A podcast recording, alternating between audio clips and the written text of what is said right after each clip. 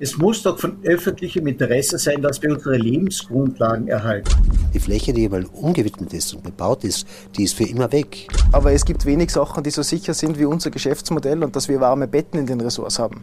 Da muss die Politik auch ganz klar sagen, wir machen keine Klientelpolitik. Es ist so viel Geld im Markt, dass die Menschen sagen, okay, äh, bevor es auf die Bank gibt, dann schaue ich lieber, dass im Alpenraum eine Immobilie erwirbt. Schafft es ein privater Hotelier heutzutage ein größeres Projekt noch selbst zu finanzieren? Eher nicht. Wir verlagern das Problem auf die nächste Generation. Alpenverein Basecamp, der Podcast des österreichischen Alpenvereins. Mit Themen der Höhe in die Tiefe gehen. Dieser Podcast wird Ihnen präsentiert von der Generali. Es ist heute eine spezielle Ausgabe vom Alpenverein Basecamp. Wir treffen uns zum zweiten Mal und alle, die das jetzt hören und sehen, sehen es zum ersten Mal. Wir haben nämlich beim ersten Mal vergessen, den Ton aufzunehmen. Deswegen vielen, vielen Dank, dass ihr euch den Weg nochmal antan habt. Thomas Bayer, Geschäftsführer von Alps Resort. Eigentlich ihr seid der führende Vermieter von Chalets und Apartments, kann man so sagen, oder? Genau so ist es. Wir sind Marktführer in der Betreibung von Chalet-Resorts und Apart-Hotels im, im Alpenraum und äh, betreiben aktuell 29 Resorts mit ca. 6.500 Betten in Österreich und in Bayern. Da quasi die ganze Vermietungs- äh, und Vermarktungskompetenz auf der einen Seite.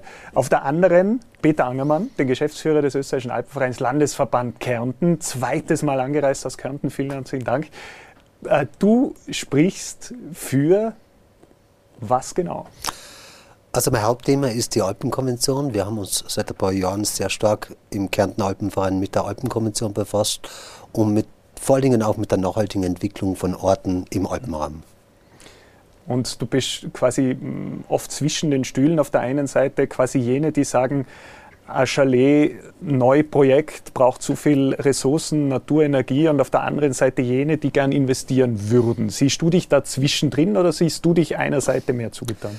Ich fühle mich sehr mit der Alpenkonvention verbunden, weil es ja meine Zwiespältigkeit irgendwie, irgendwie widerspiegelt.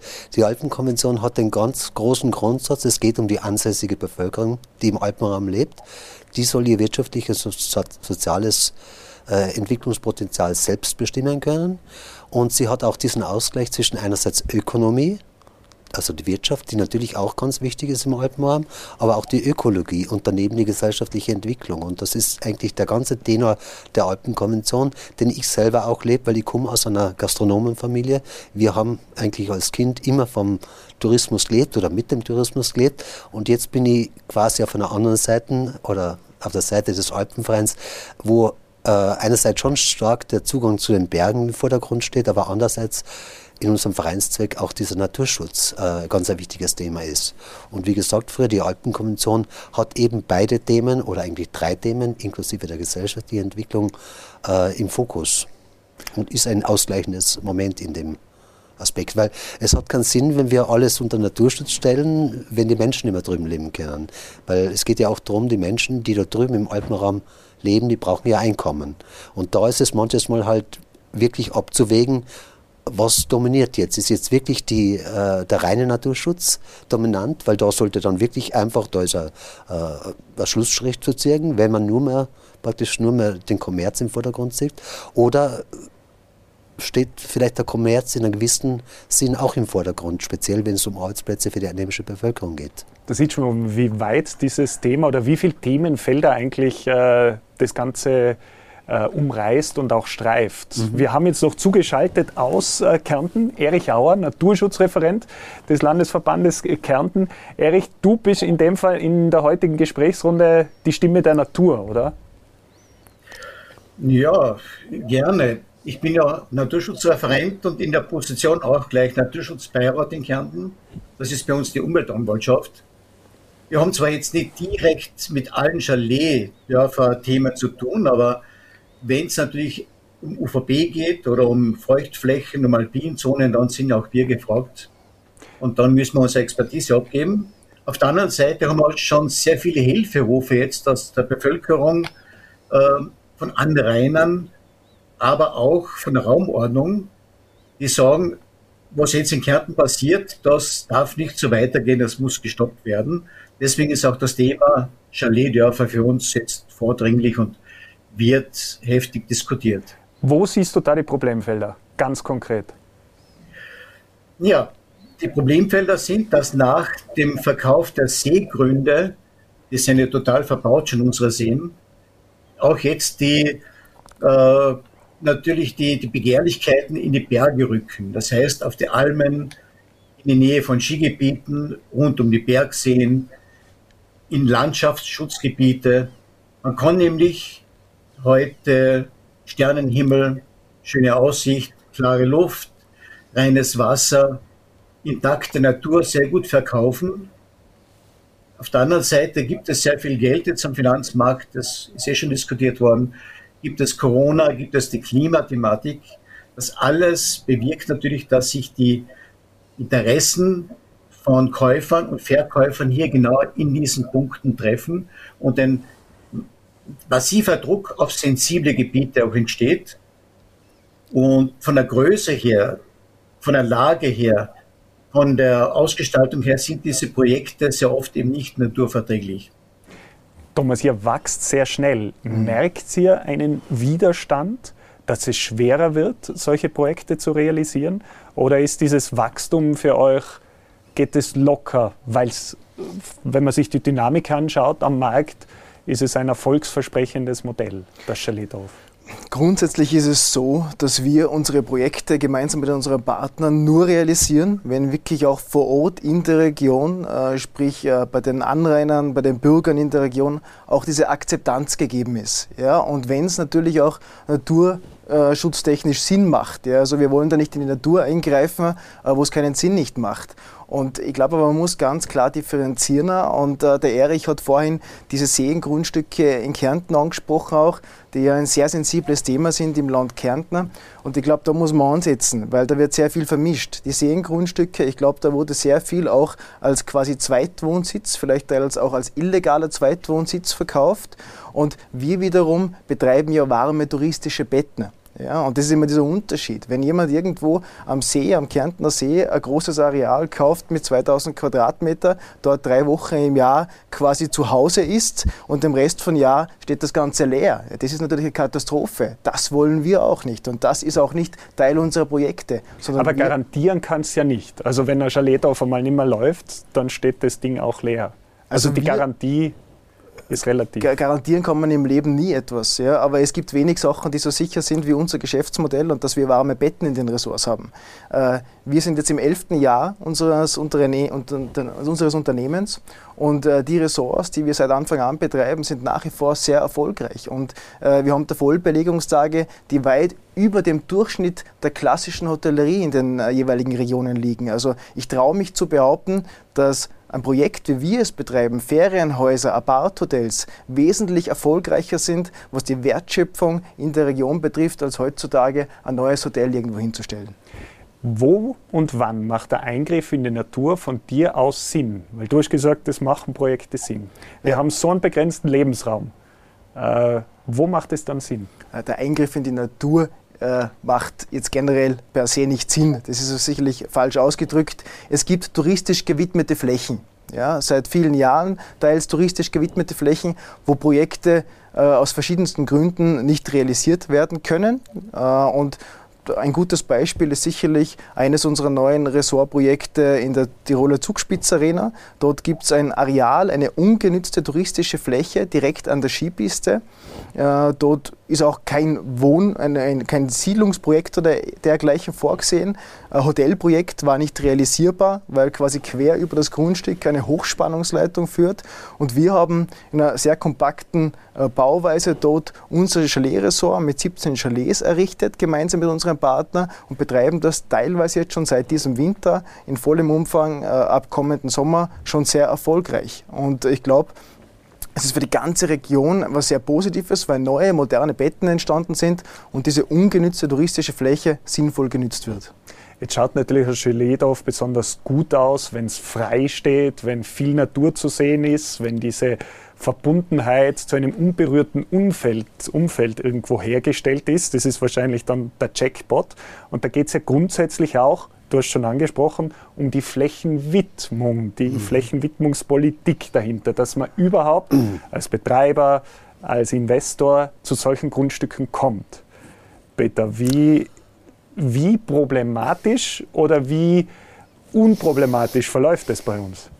Ja, die Flächenwidmung, das ist natürlich so ein Thema. Äh, die Flächenwidmung ist Aufgabe des Gemeinderats der jeweiligen Gemeinde und da spielen halt meistens sehr viele andere Interessen im Vorfeld schon mit.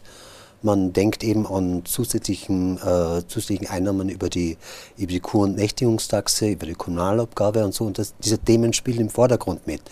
Äh, da geht es um darum, dass man relativ schnell in kurzer Zeit wieder Geld in die Ortschaften kriegt. Und die Gemeinden haben ja das Problem, dass ihnen halt leider seit 2009 kann man sagen, seit der großen Bankenkrise, das Geld ausgeht. Natürlich jetzt mit Corona auch noch einmal, weil da fällt auch in vielen Fällen der Tourismus sehr stark wieder zurück.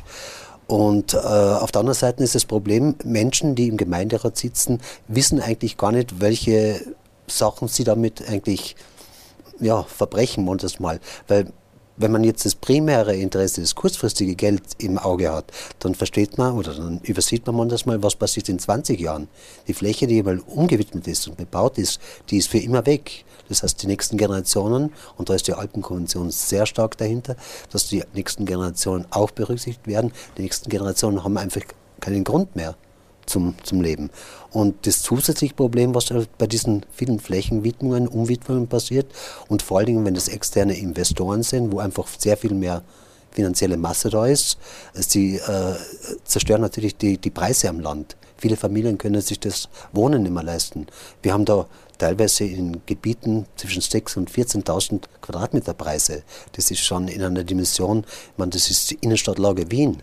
Das ist halt einfach nicht mehr. Und dann ist das Problem, wir als Gemeinden versuchen unsere Familien oder unsere Jungen bei uns zu halten und dann machen wir auf der anderen Seite, ohne das böse zu meinen, aber trotzdem, wir machen mit der Änderung der Raumordnung, mit der Änderung der Flächenwidmung von grünem Bauland, äh, wir, wir, wir, treiben die Preise in die Höhe. Florian, darf ich da ganz kurz mhm. einhaken, was der Peter sagt, weil das ist uns auch ein, ein, sehr wichtiges Anliegen, weil da muss man, glaube ich, wieder stark differenzieren. Genauso, was der Peter sagt, ist richtig.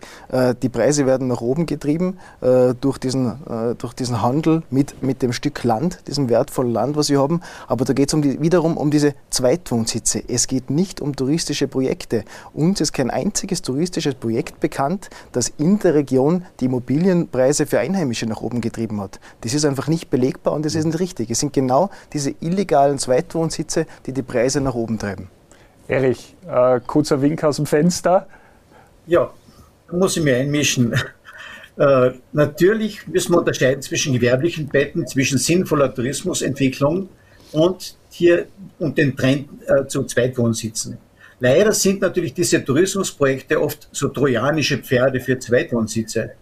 In Kärnten läuft es so, dass man jetzt einmal zuerst schaut, was kann man an Chalets verkaufen vom Projekt. Mit dem Geld wird das ganze Projekt finanziert.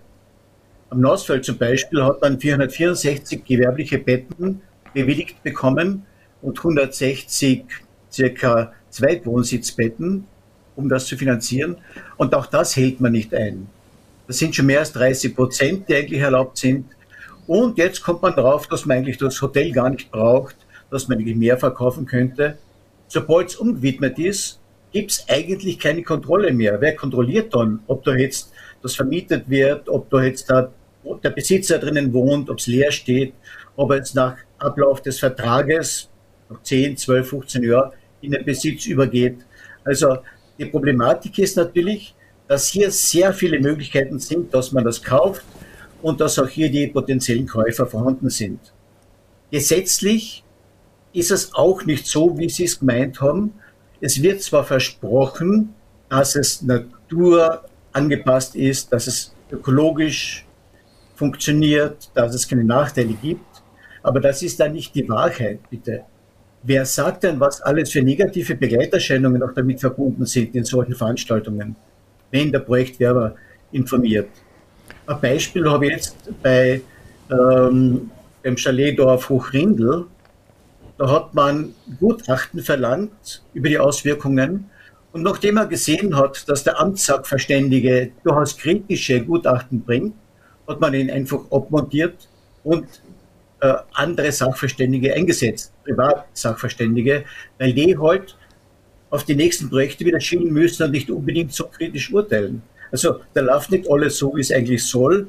Und auch die Gesetze sind eigentlich nicht so, wie man das erwarten würde, um Missbräuche um negative Entwicklungen hintanzuhalten. Das sind jetzt ein paar verschiedene Punkte. Vielleicht darf ich zu einem wichtigen Thema mal Stellung nehmen noch. Das eine angesprochene Projekt am Nassfeld äh, kenne ich jetzt auch nur aus medialen Berichterstattung.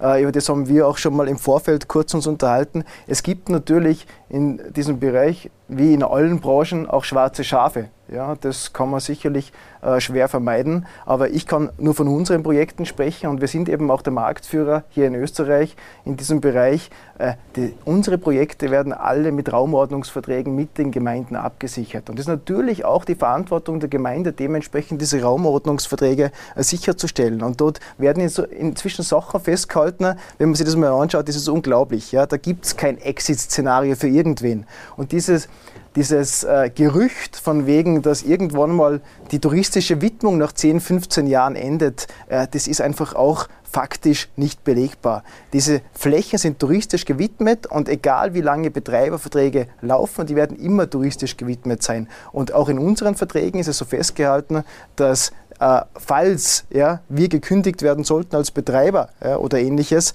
muss der Eigentümer sicherstellen, dass es einen alternativen Betreiber gibt ohne Übergang und ansonsten ist eine Kündigung gar nicht möglich. Ja? Das heißt. Aber auf eurer Homepage, ihr seid der Vermietungspartner, mhm.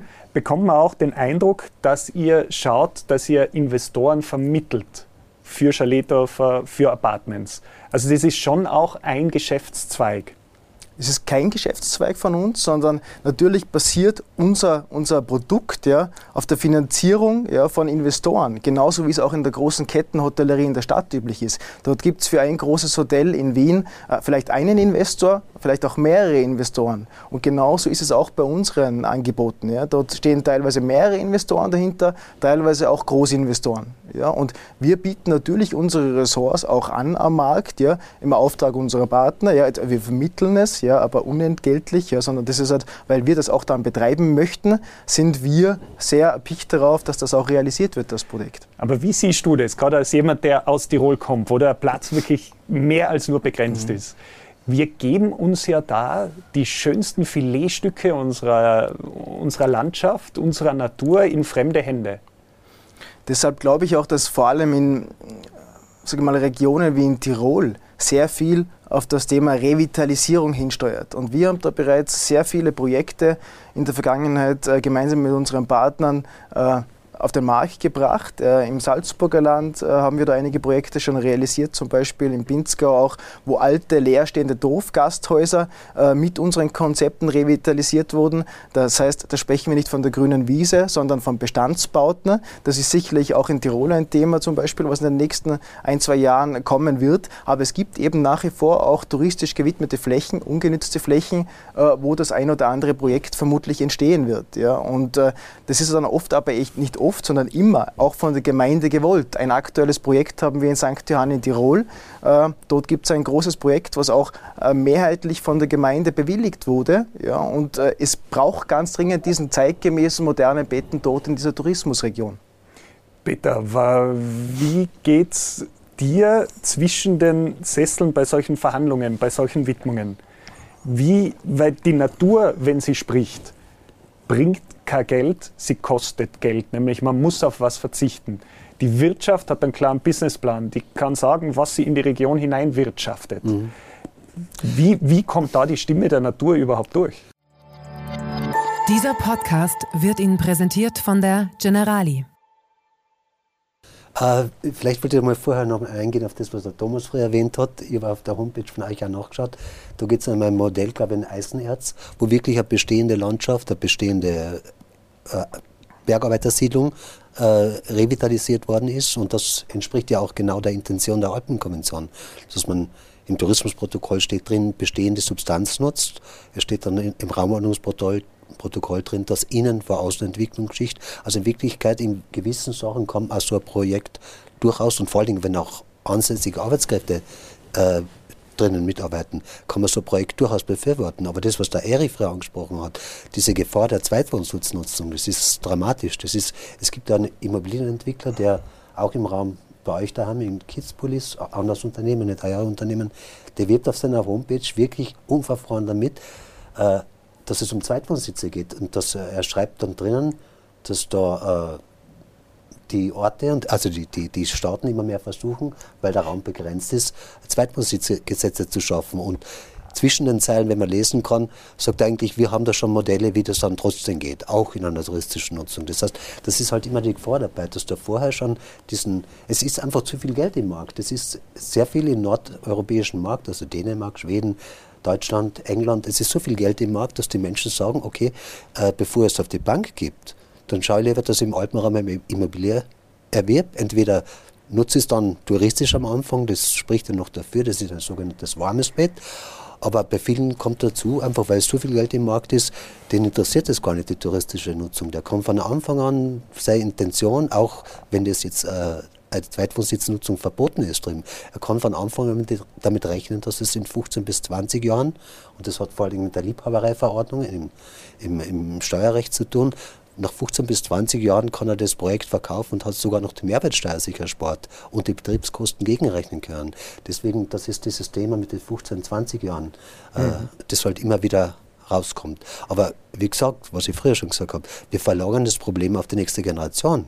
Wir haben kurzfristig zwar jetzt zum Beispiel jemanden, der ein Grundstück in unserer Ortschaft verkauft hat, äh, verholfen, dass er relativ gutes Geld dafür kriegt, aber langfristig ist die nächste Generation darauf angewiesen, sich halt dann irgendwo einen Wohnraum zu finden. Kitzbühel zum Beispiel ist für mich so ein Beispiel. Da wohnen viele Menschen wohnen nur mehr außerhalb, weil die Innenstadt oder die schönsten Gebiete, diese Filetstücke, was der Erich früher gemeint hat, die sind nicht mehr leistbar für einheimische Bevölkerung. Damit machen wir ja praktisch das kaputt. Und da spricht auch die Alpenkonvention dagegen. Die Alpenkonvention sagt, grundsätzlich geht es um die ansässige Bevölkerung im Alpenraum. Also wir importieren uns da eigentlich Globalisierung rein teilweise mit diesen Investments. Und noch schlimmer ist es, wenn das dann ein Immobilienfonds ist, weil da ist einfach so viel Geld drin. Und ob das Grundstück pro Quadratmeter jetzt, was sie 500 Euro kostet, 80 Euro oder 1600 Euro oder sowas, ist ganz egal. Es geht um ein Grundstück, das man kaufen will, weil das Geld ist da. Ich habe mir die Zahlen einmal angeschaut. Momentan werden in Österreich 11 Hektar am Tag versiegelt. Mhm. Und wir haben noch 5900 Quadratkilometer naturbelassene, unerschlossene Landschaftsräume. Das heißt, umgerechnet 11 Hektar, 0,11 Quadratkilometer. Im Jahr machen wir 40 Quadratkilometer zu. In einer Generation, sagen wir 70 Jahre, haben mhm. wir die Hälfte, hätten wir die Hälfte unserer jetzt noch naturbelassenen, unverschlossenen Landschaftsräume verbaut. Das heißt, in zwei Generationen hätten wir das Land versiegelt. Erich, ähm, ich hoffe, die Zahlen stimmen auch aus deiner Sicht. Ist der Gesetzgeber noch zu lasch, was diesen Schutz betrifft, oder geht es gar nicht anders, damit wir unser Leben so leben können, wie wir es gerne hätten? Die Zahlen stimmen. In Kärnten sind es so ca. 1,5 Hektar pro Tag, die versiegelt werden. Also das ist erschreckend, wie das weitergeht. Und man muss bedenken, dass das eben nicht nur die versiegelten Flächen betrifft, sondern der gesamte Wirkraum, der davon betroffen ist. Wenn man so ein Hoteldorf hinbaut, wie jetzt äh, Hochrindl, das hat fünf Hektar, knapp unter fünf Hektar Fläche, da wird auch schon Bürstlingrasen, alpiner Bürstlingrasen vernichtet, der zum Beispiel vom Aussterben bedroht ist mit seinen Bewohnern. Oder äh, Silikat, Zirbenwald und so weiter direkt. Aber auch rundherum gibt es ja sensible Bewohner. Zum Beispiel gibt es dort den Monellregenpfeifer oder den Wachtelkönig oder Raufhushühner, also Steinhuhn. Die sind alle sehr sensibel, was Störwirkungen betrifft. Das heißt, wenn dort dann 200 Schwammelsucher unterwegs sind, dann sind die weg. Die ziehen sich immer weiter zurück, ihre Lebensräume werden immer mehr eingeengt. Das Wild wird vertrieben hat dann irgendwo anders äh, Endstand und äst dort die Rinde herunter und macht Schäden und so weiter. Also die ganzen negativen Auswirkungen bis hin zum Wasserverbrauch, bis hin zum Energieverbrauch, zum immensen, zum Lärm, zur Lichtverschmutzung, die da entsteht. All das müsste mit berücksichtigt werden. Deswegen dränge ich so, dass man wirklich auch eine strenge UVP bei diesen Großprojekten durchführt und sich nicht drückt und so halt so knapp unter die 5 Hektar bleibt oder unter die 500 Betten, sind halt nicht mehr 499 Betten. man müsste das streng prüfen. Ja, weil, aber die, ehrlich, die Gutachten gibt es ja. Warum äh, ist dann die Entwicklung eine andere? Ja. Genau. Der zweite Punkt ist, es muss nicht nur äh, amtsmäßig geprüft werden. Äh, Im Naturschutzgesetz gibt es auch den Passus öffentliches Interesse. Das heißt, es wird zwar festgestellt, dass der Landschaftscharakter beeinträchtigt wird, dass die Tier- und Pflanzenart betroffen ist, aber das öffentliche Interesse überwiegt und es kann trotzdem bewilligt werden. Und da wird halt dann angeführt, ja, es entstehen Arbeitsplätze, es wird investiert, es wird die Infrastruktur ausgebaut und so weiter. Und da findet meiner Meinung nach die Abwägung zu wenig ehrlich statt. Es muss doch von öffentlichem Interesse sein, dass wir unsere Lebensgrundlagen erhalten. Für uns alle. Dass wir wirklich auch hier genau abwägen, was opfern wir langfristig. Sind diese Projekte nachhaltig oder stehen noch mit der Zeit Ruinen herum?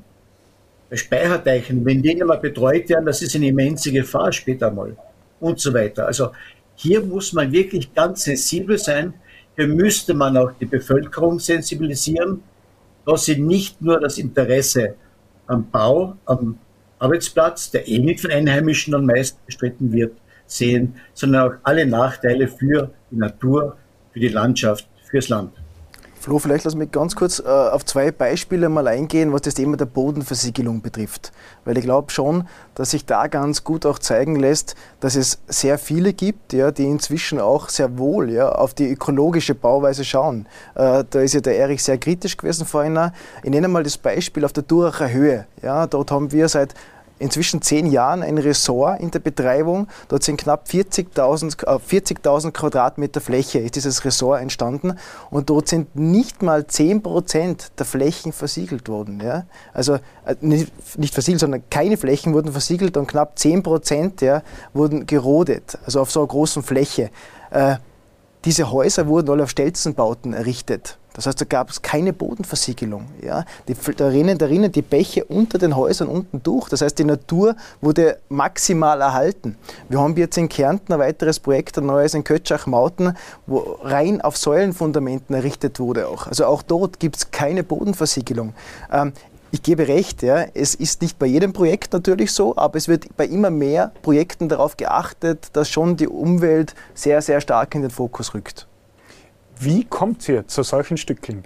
Weil mir als, als Privatmensch ist es, abgesehen vom nicht vorhandenen Etat, unmöglich, allein es zu bekommen, auch wenn ich das Geld hätte. Wie kommt man als, als äh, Betreiber, als jemand, der es quasi professionell äh, macht, wie kommt ihr dazu? Zu solchen ausgewählt schönen Platzeln, da wo jeder gern leben würde. Also unterstelle ich jetzt einmal den äh, jenen, die für Natur etwas über haben. Mhm. Also in der Regel ist es so, dass äh, Grundstückseigentümer, die touristisch gewidmete Flächen haben, sich bei uns melden ja, und sagen, dass sie eben dort äh, ganz gerne touristisch was entwickeln würden und dann schauen wir uns das gemeinsam mit unseren Partnern an.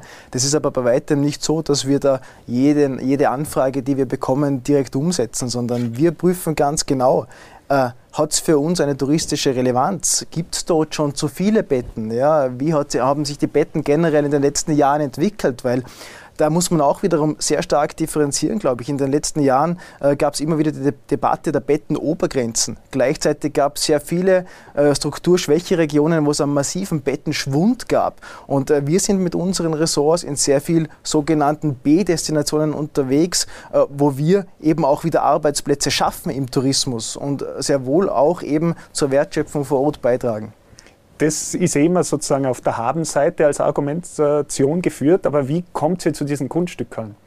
Ja, es sind die Grundstückseigentümer, die aktiv auf uns zukommen. Also wir sind nicht in der Akquise und sagen, mal, also wenn man, da direkt neben, wenn man da direkt zum Beispiel das Projekt äh, Reiteralm direkt neben der Skipiste, mhm. traumhafte Lage, mhm da meldet sich der Grundstücks, da haben wir es beispielsweise, mhm. da meldet sich der Grundstückseigentümer und sagt, mach's was draus. Das ist tatsächlich ein gutes Beispiel. Das ist ein lokaler Hotelier aus Schladming, der der Eigentümer des Grundstücks war und der hat gesagt, da würden die Chalets sehr gut hinpassen. Sie haben dort touristische Widmung und wir haben gesagt, ja, das ist wiederum so ein Beispiel auf Säulenfundamenten errichtet, äh, auf praktisch fast unnützbarer Fläche. Also da kannst du keinen Wohnbau hinstellen. Da gibt es wenig äh, Bauträger, Bauunternehmer, die generell dort was entwickeln können. Es gab aber touristisch gewidmete Fläche und deshalb wurde das dort auch errichtet und hat im Schnitt 230 Vollbelegstage und trägt massiv zur touristischen Wertschöpfung bei. Äh, Erich, wenn du sowas siehst, ist es dir zu viel? Also ist, Zauberwort ist touristische Widmung. Dann geht's. Gibt es dir zu viel touristische Widmungen? Na, ich sehe da als Gegenentwurf die Bergsteigerdörfer des Alpenvereins. Das wäre vielleicht ein anderer Ansatz, dass man sagt, man möchte nicht Zustände wie in den französischen Alpen, wo diese Großinvestoren da alles verbauen und aus einer Hand betreiben, sondern man möchte die Strukturen kleinräumig entwickeln, von innen heraus. Man möchte hier schauen, dass das Gewachsenes weiter äh, gefördert wird und nicht was Neues hingeklotzt wird. Ich verstehe auch nicht, wie man zu diesen Umwidmungen kommt. Eigentlich wären das landwirtschaftliche Flächen. Also meiner Meinung nach müsste man die Landwirtschaft hier ganz anders aufwerten, dass der Bauer von seinen Produkten leben kann und nicht hier in Versuchung kommt, das große Geld zu machen. Man müsste zum Beispiel auch bei Umwidmungen die Wertsteigerung abschöpfen. Dass man sagt, das ist ein Ortsgewinn, da müsste wieder investiert werden, wenn man rückwidmet. Also hier sind viele offene Fragen noch und ich denke, dass die Entwicklung äh, nicht mehr so weitergehen kann, dass man einfach schaut, wo kann man was kriegen, immense Wertsteigerungen durch die Umwidmung erzielen und möglichst viel große Flächen verbauen, damit man dann möglichst viel Umsatz macht, sondern man muss das wachsen lassen und es muss auch dieser Trend hin zum Finanzieren durch Verkauf gestoppt werden. Ich weise nur darauf hin, dass man in Kärnten 75.000 Zweitwohnsitzbetten haben. Ähm, touristische Betten sind es vielleicht 100.000. Und es geht immer mehr in Richtung Zweitwohnsitz. Aber da sind wir eh einer Meinung, dass das eine falsche Entwicklung ist, was ich so von der Runde jetzt gehört habe. Okay. Also wir sind völlig gegen Zweitwohnsitze, ja, weil das sind genau die Leute, die eigentlich in ein Hotel gehen sollten ja, und nicht irgendwo in einem Zweitwohnsitz schlafen sollten. Das heißt, die Leute fehlen uns ja auch, ja, deshalb wollen wir das partout auch nicht. Ähm, ja, die Frage ist natürlich, ja, wenn ich das mal in den Raum stellen soll, äh, wer finanziert denn neue Tourismusprojekte? Schafft es ein privater Hotelier heutzutage ein größeres Projekt noch selbst zu finanzieren? Eher nicht. Ja. Deshalb ist die Frage, wohin geht die touristische Entwicklung? Und äh, ich weiß nicht, was dagegen einzuwenden ist, äh, wenn jetzt auch sehr viele österreichische Investoren in den heimischen Tourismus investieren. Ob es jetzt ein großer ist, ob es mehrere sind, wo ist aber, das Problem? Aber bedeutet ja auch, dass die, die noch was machen können mit unserem Land, jene wenigen sind, die richtig viel Geld haben. Das heißt, den meisten bleibt der Zugang zu solchen Flächen dann für immer verwehrt. Da kann ich nichts machen. Das ist verbaut. Ja, du wirst mich jetzt wahrscheinlich steinigen, aber ich komme jetzt wieder mit den touristisch gewidmeten Flächen. Ja, aber was willst denn du als Privatperson mit den touristisch gewidmeten Flächen, wenn du kein Touristiker bist? Du kannst dir dein Haus ja da nicht hinbauen. Ja, also das ist wiederum natürlich eine Gemeindeentscheidung. Ist ja. eine Frage der Flächenwidmung. Ist eine Frage der Flächenwidmung und natürlich sind die Gemeinden gefordert, ja, zu entscheiden, was machen sie mit ihren Flächen. Und äh, viele sagen, ja, wir brauchen touristische Projekte und wo es nicht gebraucht wird, sind natürlich die Gemeinden gefordert, dementsprechend Wohnraum zu schaffen äh, für die neuen Generationen. Da sind wir, glaube ich, völlig einer Meinung. Ja, ich bin genauso Tiroler, mir geht es genauso schwer, jahrelang gewesen als junger Familienvater irgendwo einen Platz zu finden. Also man ist da natürlich angewiesen auf die Entscheidungen der Gemeinden. Peter, um es abzuschließen, äh, die Runde, die ich übrigens höchst spannend finde, wo müssen die Impulse in der Zukunft gesetzt werden? Ja, die Impulse, du hast früher schon angesprochen, ist der Gesetzgeber zu nachlässig bei dem ganzen Thema. Die Impulse müssten eigentlich in der Gemeinde kommen. Es geht nämlich nicht nur nicht um den Gesetzgeber primär, weil die Gesetze, die Rahmenordnungsgesetze der Länder, das sind ja Länder, Landesmaterien, die sind relativ, relativ streng und gehen auch Richtung gegen diese Zweitwohnsitze. Äh, das Problem ist die Gemeindeebene, der Verordnungsgeber. Das wird im Gemeinderat meistens gemacht. Also im Gemeinderat nicht nur meistens, der Gemeinderat beschließt, ob eine Fläche von Grünland in Bauland umgewidmet wird. Und der Erich, vom Erich mal einen schönen Artikel gelesen, den er unlängst irgendwo in einer Alpenvereinszeitschrift gesagt hat, äh, vorher wird den Gemeinderäten und den Bürgermeistern, Gemeinderätinnen und Bürgermeistern Rinnen äh, versprochen, das Blaue vom Himmel nämlich herunter. Und danach werden dort Zweitwohnsitze gemacht. Da gibt es vorher Pro Projektentwickler, die machen, bereiten das Projekt auf, es werden vor Ort Partner gesucht, die Partner gehen in die Gemeinderäte oder gehen zum Bürgermeister, idealerweise gleich direkt in, in irgendjemanden, der im Gemeinderat bestimmende Worte äh, sprechen kann, also zum Beispiel jemand, der vielleicht einer größeren Fraktion vorsteht. Und dann ist das Projekt eigentlich schon im Endeffekt äh, vorbestimmt. Äh, Im Gemeinderat selber, da passiert nicht viel. Die Leute sehen, das ist ein Punkt von 15 Punkten auf der Tagesordnung. Ich hoffe, wir sind bald fertig. Und dann schaut man bei der Abstimmung drauf, wie der Bürgermeister oder wie der Mehrheitsführer halt abstimmt und dann macht man da halt mit. Das fehlt einfach die Expertise auf Landesebene oder auf Gemeindeebene.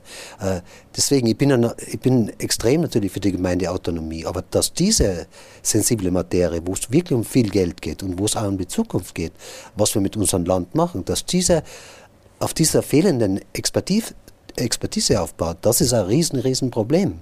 Weil ich bin überzeugt, dass viele äh, Gemeinderätinnen in den Gemeinde, äh, Gemeinderäten halt nicht mal wissen, was sie da eigentlich machen, wenn sie da zustimmen bei der Umwidmung. Sie beschließen nämlich eine Verordnung aufgrund eines Gesetzes, des Raumordnungsgesetzes.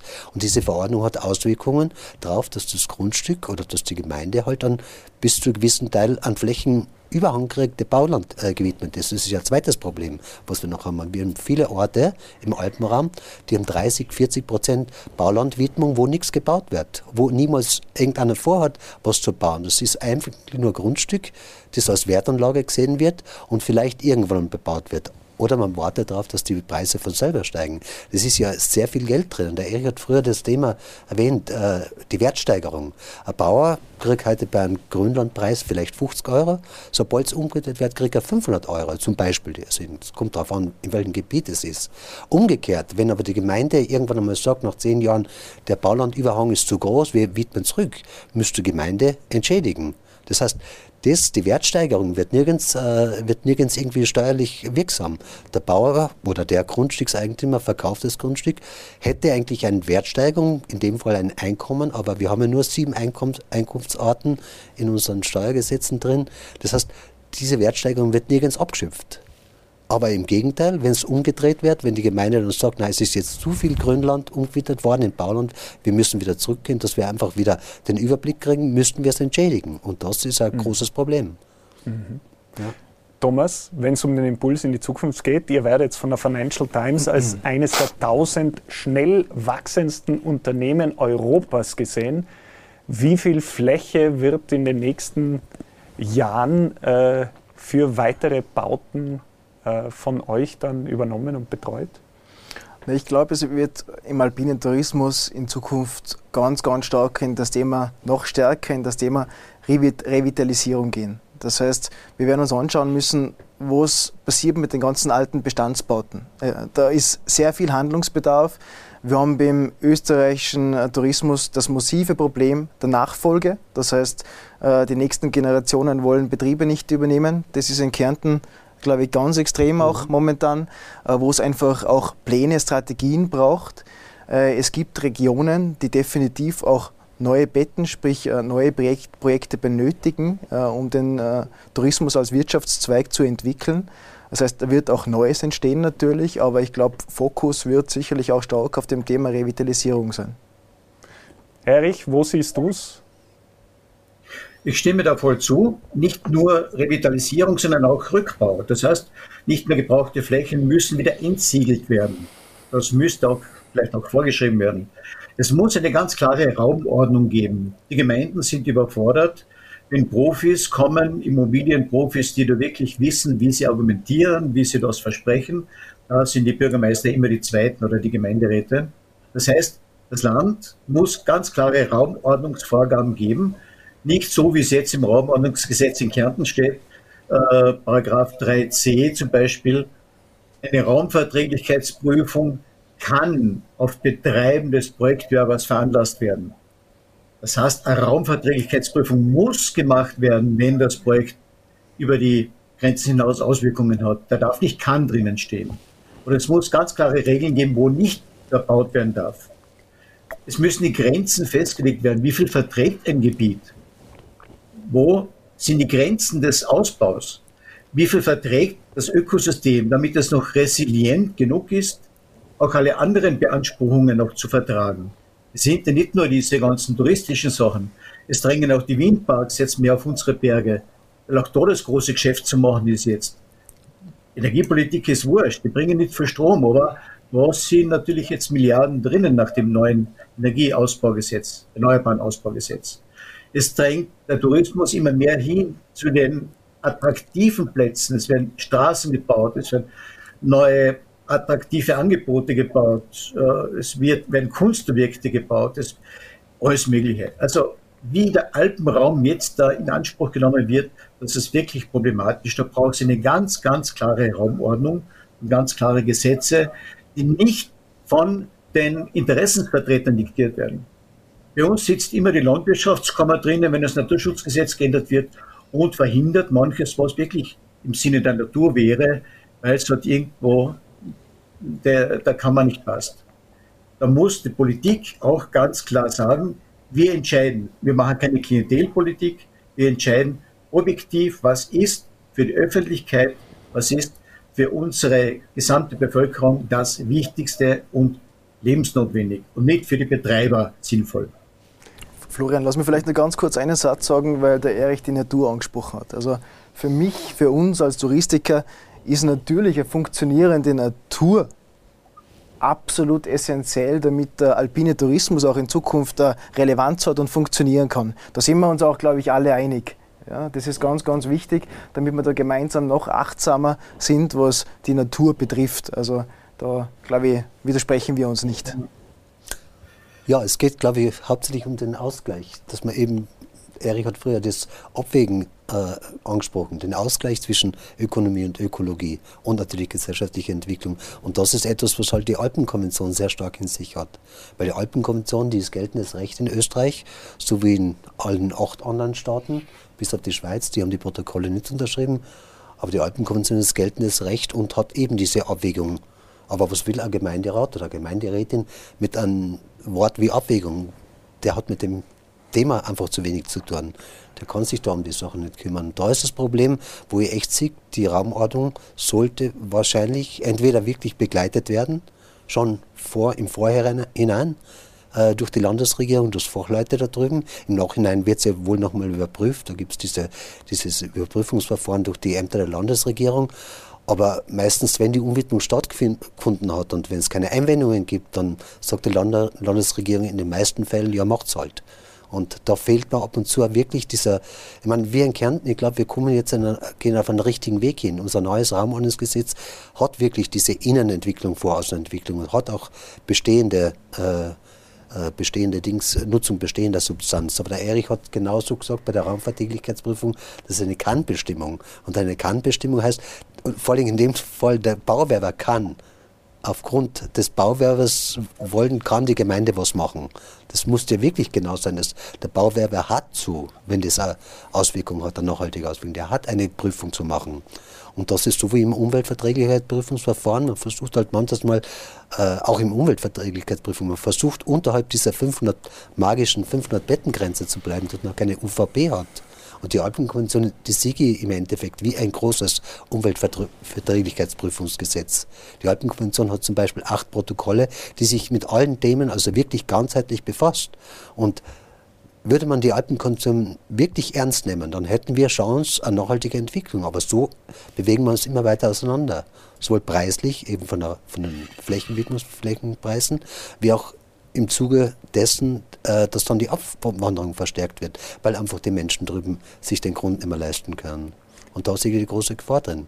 Wir als Alpenverein Landesverband Kärnten sind seit drei, vier Jahren mit dem Bundesministerium für Klimaschutz aus das jetzt und mit ZIPRA sehr stark daran, dass wir die Alpenkonvention in den Gemeinden bewusster machen. Und dass die Intention der Alpenkonvention, wir haben da als Landesverband Kärnten ein Skriptum zu dem Thema rausgeben wo wir halt versuchen, jetzt wirklich in den Gemeinderäten äh, dieses Bewusstsein zu schaffen, dass die Menschen einfach wissen, es geht um die nachhaltige Entwicklung. Und die hat nicht primär nur ein Element, nämlich das ökologische oder das ökonomische, sondern alle drei Elemente im Blick. Und wir versuchen auch gemeinsam mit der Verwaltungsakademie Kärnten jetzt dieses äh, anzubieten. Ab Juni, Mai, Juni gibt es die ersten Kurse dazu für, für Leute, die in Gemeinderäten eben bei der Raum Raumordnung oder bei der Raumumwidmung äh, mitentscheiden.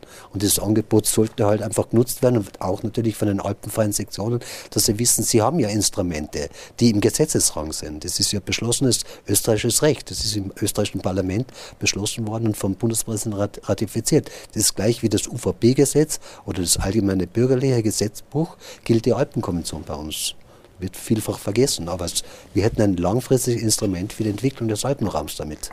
Ich danke dir für die Brandrede, für die Alpenkonvention.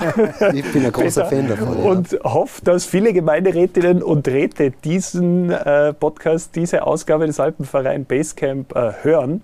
Und natürlich viele andere auch, denn da waren spannende Impulse dabei, so äh, aus allen Richtungen. Danke dir, Thomas, dass du dabei bist. Erich fürs Zuschalten und das Wichtige ist, wer den Erich auch sehen will, wie gesagt, äh, diesen Podcast gibt es auch auf YouTube, auf unserem Channel äh, Alpen, Österreichischer Alpenverein oder gesammelt alles auf der Podcast-Seite des Alpenvereins, ganz einfach alpenverein.at slash basecamp. Für heute war es genug der vielen Impulse. Jetzt heißt es nachlesen und nachdenken. Dazu habt ihr angeregt. Vielen Dank. Danke. Vielen Dank. Danke ebenfalls. Schönen Dank.